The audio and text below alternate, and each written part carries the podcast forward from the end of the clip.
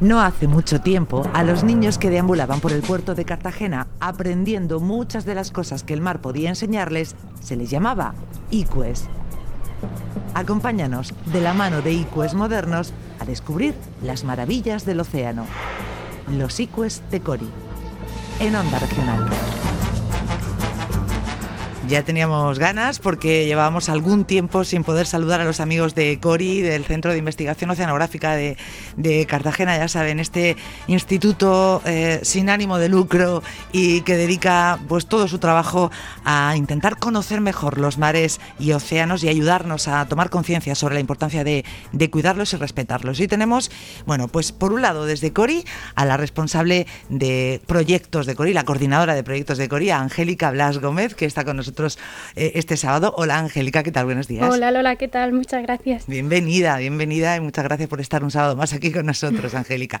Bueno, y además tenemos un invitado, un invitado bueno, pues de altura y nunca mejor dicho, eh, porque hoy vamos a hablar de ese buque eh, que yo creo, Angélica, que es mm, muy querido en Cartagena, que forma parte un poco de nosotros, ¿verdad? Cuando le vemos entrar o, salir de, los, del muelle, bueno, pues mm, ese color naranja del Espérides es casi como nuestro, ¿verdad, Angélica? Sí, por supuesto. bueno, pues eh, para hablar de esa inminente nueva campaña antártica, tenemos con nosotros el lujo de contar, gracias a Cori, con el eh, eh, capitán de fragata, Rafael Fernando Aguirre Pastor. Él es el comandante del buque de investigación oceanográfica Espérides. Y le saludamos ya, Rafael Fernando Aguirre Pastor. Hola, Rafael, ¿qué tal? Buenos días.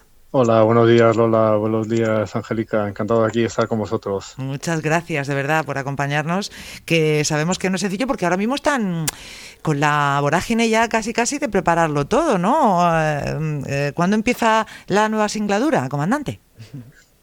Efectivamente, ahora mismo estamos eh, pues con mucho trabajo, muchos preparativos para la campaña antártica. son pues bueno seis meses, casi seis meses, ¿no? Lo que nos vamos fuera imagínate, ¿no? Eh, son miles de cosas las que hay que preparar, las que hay que estar encima, ¿no? Porque una vez que te vas, pues ya, ya no hay marcha atrás, ¿no? Claro. Y pues nada, sí, vamos el 24 de noviembre, ya va quedando menos. Eh, y, nada, pues ahora ya te digo, con, la, con el alistamiento final para la campaña. Fantástico. Bueno, Angélica, ¿por dónde empezamos a hablar con el comandante? Eh, bueno, Rafael, muchas gracias de, estar aquí hoy con nosotros. Y bueno, yo quería empezar preguntándote pues que nos contaras un poco a los oyentes qué, es el buque oceanográfico del Hespérides. Bueno, el buque oceanográfico Hespérides eh, es un buque de, la Armada, es un buque de investigación oceanográfica de la Armada que se construyó en, el 90 y se entregó a la Armada en el 91, ¿no? Eh, este es un barco eh, que, bueno, eh, lo, que hacemos ¿no? es constituye un modelo de cooperación entre, entre muchas instituciones públicas y privadas, ¿no? a servicio de la investigación y el desarrollo. todo eso está dentro del, del, marco ¿no? del Plan Estatal de Investigación Científica, Técnica de Innovación, y, bueno, en base a una cooperación entre el Ministerio de Defensa y el Ministerio de Ciencia, se, desarrolla, una serie de actividades eh, durante las campañas antárticas eh, que son coordinadas por el Comité Polar Español.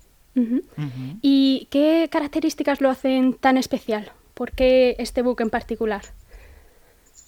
Bueno, es un buque que está, está considerado una gran infraestructura científico-técnica singular en España tiene una capacidad de, investigación eh, muy grande. Tenemos 11 laboratorios, eh, muchísimos metros cuadrados dedicados a bordo para la investigación. Eh, también pues, para maniobras en cubierta. Tiene un equipamiento científico muy, bueno, ¿no? Que permite realizar bueno, una serie de investigación multidisciplinar en muchas áreas, en, todos, los, todos los mares y océanos del, del, del planeta, ¿no? Tanto en el Polo Norte como en el Polo Sur, ¿no? Eh, gracias a la capacidad de, navegar en, aguas polares, tiene una certificación eh, clase 1 Charlie, eh, que bueno puede, puede romper hielo hasta, hasta 40 centímetros de, espesor, hielo joven de primer año, ¿no? No, es un rompehielos, pero bueno, tiene esa capacidad. Y, nada, pues esa, esa capacidad estructural para navegar en, en, todo, en todo el planeta, ¿no? Con, sumado a, la capacidad científica tan impresionante que tiene, pues bueno, es lo que le hace un poco más especial, ¿no?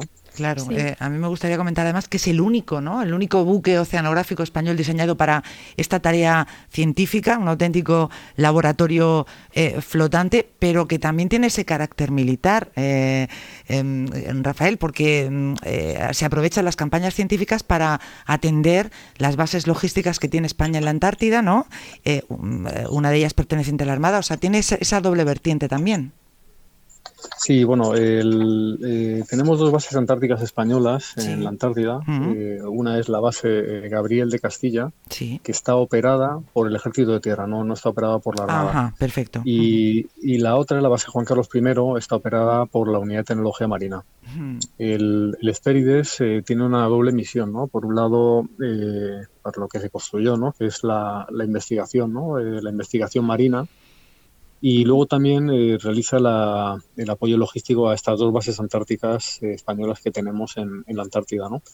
Entonces, pues bueno, nosotros cuando, eh, cuando salimos de Cartagena vamos primero a nuestros dos puertos logísticos, que son Ushuaia y, Punta Arenas, en la Patagonia. Sí. Lo primero que hacemos es recogemos al personal, a los operadores de las bases, ¿no? como os digo, al, al Ejército de Tierra y a la Unidad de Tecnología Marina, y los embarcamos a bordo. Eh, vamos, abrimos las bases, son la apertura de bases, pues es una es eh, una fase muy intensa, ¿no? Eh, para, bueno, las bases están cerradas todo el año y, luego las abrimos durante el verano austral y las cerramos cuando también termine el verano austral y nos vamos, ¿no? Entonces, pues claro, es desembarcar muchísimo material, aparte del personal, con sus seres personales, eh, todo el material de instrumentación científica y demás, ¿no? Y víveres, combustible, bueno, para, para los tres meses y pico que van a estar allí. Y lo hacemos con unas embarcaciones, con una Zodiac de, de quilla plana y motor fuera a borda, ¿no? Porque al final las embarcaciones tienen que van en la playa.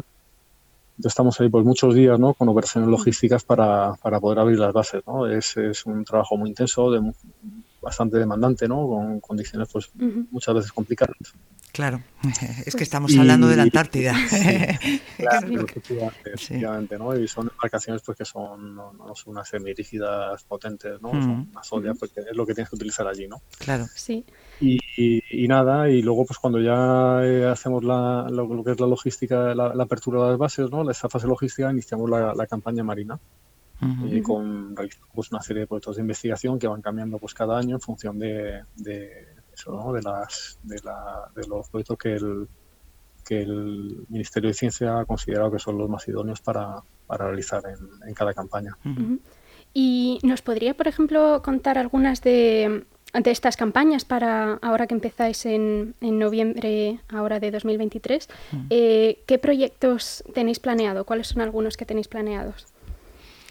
Bueno, pues tenemos eh, varios proyectos. Tenemos, bueno, dos proyectos principales, que uno se llama Penant, eh, que básicamente eh, lo que van a hacer ¿no? es el control tectónico y climático de la dinámica de frentes en el Océano Austral.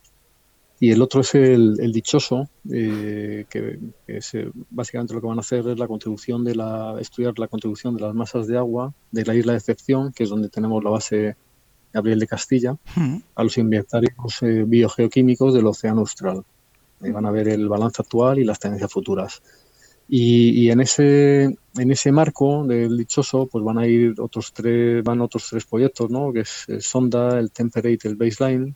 El Sonda eh, va, a, estudiar ¿no? la dinámica de los frentes del océano austral y su influencia en los procesos físicos, biogeoquímicos y biológicos durante los ciclos glaciares interglaciares desde el Mioceno el Temperate eh, va, a ser, va a estudiar la evolución tectónica de la península antártica septentrional desde el Mioceno a la actualidad y su influencia en la instauración, desarrollo y migración de la corriente. Y el baseline eh, va a, ver la, a estudiar la distribución biogeográfica y temporal de las asociaciones de atomeas de la península antártica. Luego realizaremos también un transecto longitudinal eh, a lo largo de lo que son las Headland del Sur, en la cual llevaremos otra serie de proyectos, el Microlake Polar, Perpantar, ASICS, Parantar, y también llevaremos el proyecto Galileo, que, bueno, está liderado por el, por el, Ministerio de Defensa. El Instituto Gráfico de la Marina es el, el, que, está, el que está llevando este proyecto, ¿no? que, básicamente lo que va a hacer es apoyar la validación del servicio PRS, ¿no? que es el eh, Public Regulated eh, Service del, del programa GNSS Europeo Galileo en zonas de altas latitudes del hemisferio sur. ¿no? Básicamente es, es un sistema de posicionamiento global europeo, similar a la GPS, y, bueno, pues quieren, ver el, validar su funcionamiento en, este, en zonas polares. De ubicación, ¿no? De, de, para para eh, movernos, ¿no? De geolocalización, decía, ¿no? Que es, efectivamente, efectivamente, efectivamente. Similar al GPS, pero, pero bueno, a nivel europeo. Mm, ya, ya, ya. La verdad que, bueno, pues eh, claro, los nombres científicos es lo que tienen, ¿no? Que estos proyectos de investigación a, la mayoría de los ciudadanos y ciudadanas se nos escapan, pero sí que es verdad que e, este, esta visita anual eh, eh, se centra mucho, por decirlo someramente, a ver si, si, yo lo entiendo, en, analizar cómo está esa zona de la Antártida que se estudia y también cómo va evolucionando. también se estudian unos seres, algunos seres, mm, bueno, pues que solamente habitan en esta zona del, planeta, eh, microorganismos marinos, ¿no? No sé si lo veo bien, Angélica, pero eh, eh, sobre todo son investigaciones que luego siempre tienen su traslación también a nuestro día a día, ¿no? Que nos pueden ayudar a solventar problemas que tenemos aquí. ¿Cómo notan ustedes? Es evidente que está cambiando la Antártida, capitán, en base a su experiencia de los años que lleva al frente del Esperides. Hombre, vamos a ver, el, el cambio climático es algo que, está, es un, tópico ¿no? de, mucha actualidad hoy en día, ¿no? Hmm. Eh, pero hombre, si te digo la verdad, de, un año para otro, para mí, ¿no? Como, como, persona es difícil comprobarlo, digamos, como observador, ¿no? Otra hmm. cosa distinta es como investigador, los investigadores que hacen sus sus proyectos precisamente para muchos de ellos, ¿no? Para, para analizar este tipo de cuestiones. Sí que, recopilan pues muchos datos, recopilan muchos datos y series históricas y con eso pues van eh, realizando sus estudios, ¿no? Mm. Entonces, eh, claro, pero eso es una vez que recopilas pues todos los datos pues tienen que, procesarlos, analizarlos y demás, no, no es que llegues y a ojo digas, pues mira, claro, eh, ha cambiado, ¿no? Porque es como todo, ¿no? pues, pues un año tiene más frío, pues pasa aquí también, ¿no? Pues un verano te entra antes del calor, otro año hmm. te entra más tarde, ¿no? Y, y, y, si eso a lo mejor, eh, pues bueno, como todos podemos tener nuestra, nuestra percepción, ¿no? Pero esto para hacerlo de un modo riguroso, pues eh, hay que hacerlo pues con datos científicos, ¿no? Y para eso están, están, ellos aquí. No sé si... yo, realmente soy, soy marino, no soy, no soy científico, ¿no? Pero... Le pasa un poco como a nosotras, claro. Eh, bueno, eh, Angélica, no sé si quieres tú incidir en alguno de esos proyectos que ha mencionado o, en alguna otra cuestión. bueno, yo quería, hemos estado hablando de, todos los sitios que, que, visita el Esperides, pero yo quería volver aquí a donde estamos, a Cartagena, que es donde, donde más lo vemos. y bueno, normalmente lo vemos ahí varado realizando algunas tareas de mantenimiento. Eh, no sé si, Rafael, nos podrías comentar en qué consisten algunas de estas tareas de mantenimiento cuando volvéis de las expediciones. Sí, el, el Esperides eh, tiene que todos los años no pues pasa unos mantenimientos pues muy muy intensos precisamente porque el barco allí está solo está eh, muy lejos del hidro nacional no en la Antártida y lejos también de, cualquier apoyo que podamos tener de, del mundo civilizado. ¿no? Entonces la, supervivencia del barco depende de, la propia dotación y del estado en que se encuentre el barco también. ¿no? Entonces eh, no, no, es que esté reparándose porque se haya roto todo, no, no, no es eso.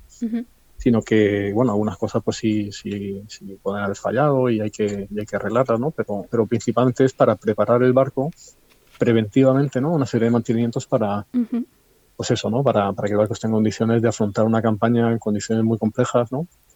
meteorológicas y de aislamiento, ¿no? Eh, solo, ¿no? Entonces tiene que ir muy bien, muy bien preparado. De ahí que, que todos los años se le hagan unos, eh, mantenimientos pues muy intensos. Eh, este año, pues por ejemplo, unos mantenimientos que siempre se hacen mantenimientos a los motores, evidentemente, ¿no? Este año se han hecho unos mantenimientos muy importantes y, bueno, pues también pues a los equipos de plantas de aire acondicionado, pues eh, a todos los equipos auxiliares, bombas, eh, chigres, eh, grúas, a, todo en general, ¿no? Equipos eléctricos, a, a, todo se le revisa y en función también los equipos tienen unos mantenimientos periódicos programados, ¿no? No se le hace lo mismo todos los años, pues a, cuando hay una, una, serie de horas de funcionamiento se le hace un mantenimiento y cuando lleva otras, pues se hace otro. Pues un poco como el coche, ¿no? Sí, eh, claro. Eh, lo que corresponde en función de, kilometraje, pues es un poco también eso. ¿no? Y además hay que tener en cuenta que el Esperides ahí donde lo vemos, joven y lozano, tiene ya unos años el buque. Y, gracias a este mantenimiento, pues lo tenemos ahí plenamente activo, eh, capitán. Efectivamente, mm. efectivamente, No, recuerdo cuántos años tiene, pero... pero Sí, como, como comenté, ¿no? el barco se entregó a la Armada en el 91, en el 91. ya 32 años. Claro. Tiene 32 años, pero mm. bueno, ya te digo, es, a pesar de, que es un barco veterano, pues todos los años se le, claro. se le hace unos mantenimientos muy intensos y ahí está dando el callo, ¿no? Sí. Y Rafael, volviendo a eso que, has mencionado, de claro, el barco está totalmente, cuando estáis de expedición, estáis totalmente aislados en, medio de la nada. Eh, ¿Cómo gestionáis el, día a día en el Esperides? Si, por ejemplo, surge, surge cualquier complicación o, alguna, o alguna cosa, ¿cómo es el día a día en el buque? Bueno, complicaciones surgen de día a día, ¿no? Efectivamente, ¿no? Todos los días tienes complicaciones de muchos tipos, ¿no? Porque son, hay que hacer una gestión de riesgo muy, muy importante diariamente, porque es una zona compleja, eh, estás haciendo cosas eh, complejas a la vez y, bueno, las condiciones metodológicas son, son, son, muy, son muy complicadas, ¿no? Es eh, la zona, la, la, zona pues con peores condiciones meteorológicas, pues, digamos, del planeta, ¿no? Entonces, claro, tener que operar no es estar allí, sino que tienes que operar, tienes que hacer cosas, tienes que dar embarcaciones, tienes que dar equipos, ¿no? Entonces tienes que hacer una gestión de los riesgos pues muy, muy, muy complicada, ¿no? Eh, el día a día, ¿no? Es, es no, es tarea fácil. Y luego pues pueden surgir complicaciones de mucho tipo, ¿no? También, pues bueno, si pasa cualquier cosa, Dios no lo quiera, ¿no? Pues una evacuación, pues habría que poder gestionarla o un incidente que tengas, ¿no? que tengas gente en tierra y te empeora la meteorología, tengas que cogerla, pues bueno, cada día es diferente. Sí. Por la zona, por las condiciones, no, hay dos días iguales, independientemente de que estés en el mismo sitio, ¿no? Claro. Y, hay que analizar todos los factores y tomar las decisiones oportunas en función de lo que de la situación de cada momento, ¿no? Claro, y adaptarse a, a las situaciones. Pues sí, y bueno, eh, que creo que se nos acaba el tiempo, pero quería terminar con una, una, última pregunta, y es que, bueno, un ciudadano a pie, ¿no? un murcianico, un cartagenero, eh, ¿qué ¿cómo puede hacer yo para...? Yo soy cartagenero, ¿eh? Ah, pues mira, pues claro, como nosotros, que ¿cómo podemos hacer para, para algún día ir en el Esperides? A ver... Trabajar en el Esperides. Yo creo que hay que ser militar o científico para, para trabajar en el Esperides tienes dos, dos posibilidades, ¿no? O, o, como militar, ¿no? Como miembro de, la, de la Armada. Sí. Eh, o bien como investigador, ¿no? Entonces, como investigador, pues eh, claro, eh, para como investigador tienes que, que, ir de la mano, ¿no? De, un investigador principal que, lleva su equipo de investigadores y que ha presentado un proyecto, ¿no? A la agencia ante la agencia española de investigación y ha sido sometido a una serie de, filtros, ¿no? Para, para, para, ver la idoneidad del proyecto, ¿no? Porque no, no, es fácil, ¿no? Porque al final el Estado está dedicando muchos recursos, muchos medios, ¿no? Para, para que ese proyecto se lleve a cabo, pues tiene que tener una, una calidad y un, y un, interés ¿no? para que se lleve a cabo. Entonces, eh, pues si como investigador, los que están empezando, ¿no? El otro día estuve en la Universidad de Alicante, me preguntaban, ¿no? Pues, pues también por los alumnos, ¿no? eh, pues al final tienes que, que, ser insistente y, y, acercarte, ¿no? A la gente que, que tiene más experiencia y que tiene eh, proyectos pendientes en la Antártida, ¿no? Y, y hacer, hacerte valer para, para que te para que te acepten su equipo, ¿no? Y luego, pues ya cuando vayas cogiendo experiencia, pues incluso, ¿por qué no? Ser tu investigador principal que te asigne a el proyecto, pero bueno, evidentemente tiene que ser con los años, ¿no? Claro, claro. Eh, tiene que ser una experiencia maravillosa. Eh, afortunadamente ahora, por lo que decía antes Angélica, con las comunicaciones esto ha cambiado muchísimo, incluso hemos tenido oportunidad a veces de hablar con pérdidas de navegación y, y, eh, aunque cuando están trabajando, claro, están a lo que están, ¿no? Van a estar, pero, en fin, sentimos muy querido, es, es, algo muy querido Les Pérides en Cartagena, desde luego que sí, un buque que es muy nuestro. Y bueno, tiene una dotación que no lo hemos dicho de casi 60 personas, ¿no? Aproximadamente. Sí, más los científicos. Sí, sí, sí. Ah, o sea que... Y luego tenemos capacidad para embarcar a 37 eh, técnicos e investigadores. Eso es. Eh, el 24... Decía que el 24 de noviembre es cuando está prevista que zarpe. ¿Cuándo, ¿Cuándo volverán? Son seis meses otra vez, ¿no? Este año. Eh, capitán? Sí, un poquito, un poquito menos. Eh, este año eh, llegaremos el 8, de el 8 de mayo. El 8 de mayo. Pues ahí estaremos para despedirles y para recibirles. Las dos cosas, como pues siempre. encantado. Ha sido de verdad un placer tener con nosotros al capitán de fragata Rafael Aguirre Pastor, comandante del Bio Espérides, del buque de investigación oceanográfica Espérides. si no hablamos de aquí entonces, pues muy buena singladura, que vaya muy bien y que se cumplan todos los objetivos de esta nueva campaña, que creo que ya es la 38, 28 perdón. 28, ¿no? 28, exactamente. 28 campaña, sí, sí, sí, del Esperides. Muchas gracias, Rafael. Muchísimas gracias. Gracias, un abrazo. Pues nada, un placer estar con todos vosotros en eh, el programa Rompeolas y con todos los eh, murcianos y cartageneros que nos escuchan. ¿eh? Un abrazo muy fuerte. Muy amable, gracias, gracias. Gracias, adiós. Hasta luego. Adiós.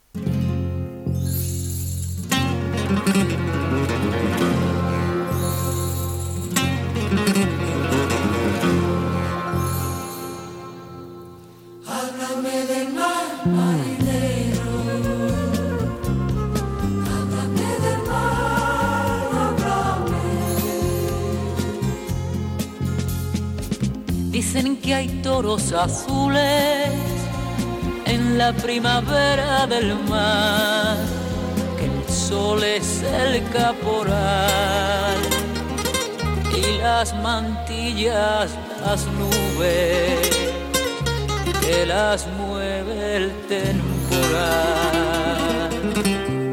Dicen que hay toros azules en la primavera del mar.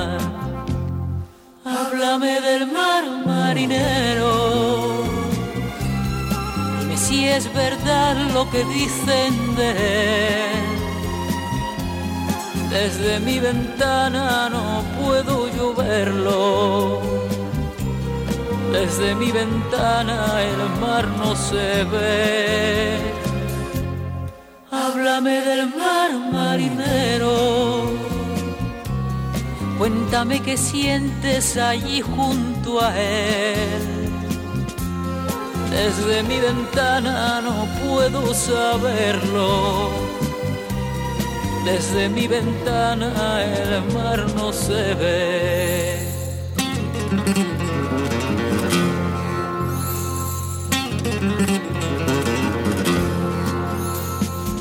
Dicen que el barco navega enamorado del mar, buscando sirenas más, buscando sirenas nuevas que le canten al pasar. Dicen que el barco navega enamorado del mar Háblame del mar marinero. Dime si es verdad lo que dicen de él. Desde mi ventana no puedo yo verlo. Desde mi ventana el mar no se ve. Háblame del mar marinero Cuéntame qué sientes allí junto a él. Desde mi ventana no puedo saberlo. Desde mi ventana el mar no se ve. Háblame del mar, marinero. Háblame del mar.